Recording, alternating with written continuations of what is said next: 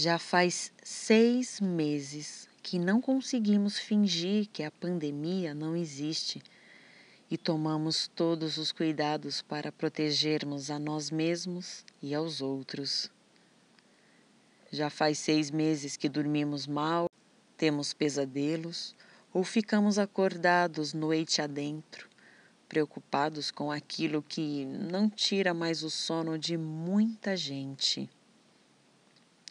Já faz pelo menos um par de meses, ou até um pouco mais, que, apesar do temor, desistimos de ler todas as notícias publicadas sobre a Covid-19, sem, no entanto, duvidar nem por um minuto que a doença existe. É muito contagiosa e está matando milhares de pessoas no Brasil e no mundo. Já faz seis meses que viajamos apenas ao redor do nosso quarto, em volta do nosso quintal ou brincando de explorar o Google Maps, marcando com um pin aqueles destinos que queremos visitar quando acordarmos do pesadelo. Já faz seis meses que passamos todos os fins de semana em casa, transformada em bar, restaurante e cinema de uso próprio e exclusivo. Já faz seis meses que resistimos ao impulso de sair rapidinho para ver a turma, visitar amigos e jantar com o pessoal, afinal, somos adultos e sabemos dizer não à criança que vive dentro do nosso peito.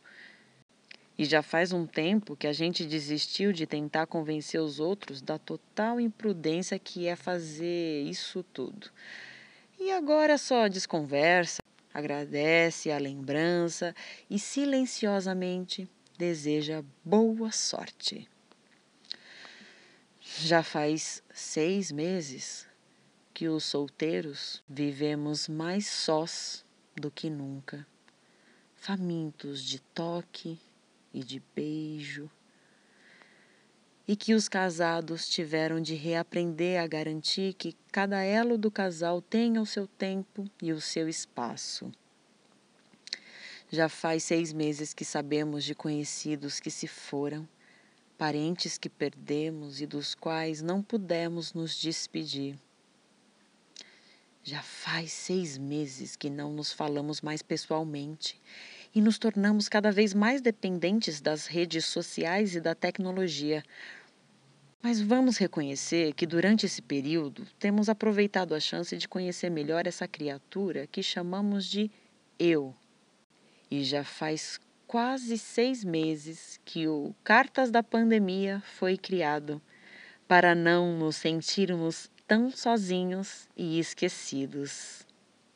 Seis meses Cartas da Pandemia, 27 de setembro de 2020.